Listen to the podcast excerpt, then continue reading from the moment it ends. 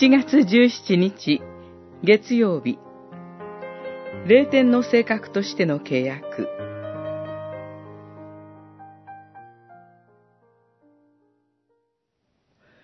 私との間で守るべき契約はこれである。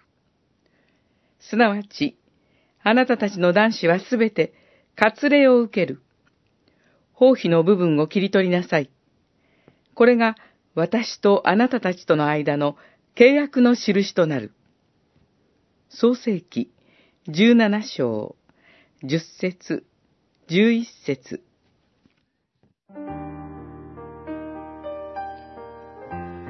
問い78の答えに、聖なるパンは、キリストの体そのものになるわけではなく、ただ、霊天の性格と方法に従って、キリストの体と呼ばれ、とあります。割礼は、生後8日目の男子の生殖期間につけられる切り傷のことです。多民族の割礼の目的は、種族の存続です。神の民の割礼は、神がアブラハムとその子孫を祝福してくださるという永遠の契約の印。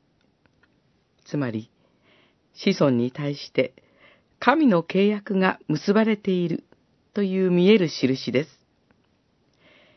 肉の割礼には、祝福への感謝、契約への信頼、神の民としての献身という心の割礼が伴います。これが、旧約の霊天の性格でした。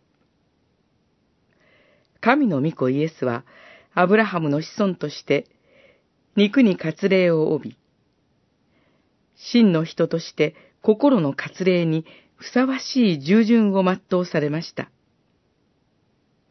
罪なきキリストは、ひたすら罪ある人間のために受難と復活を遂げ、主の名にふさわしい天の王座に挙げられるとき、弟子たちに洗礼をお命じになりました。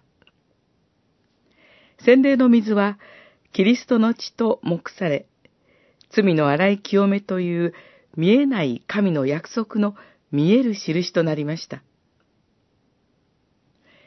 水の洗礼には、心の洗礼、すなわち信仰告白が伴います。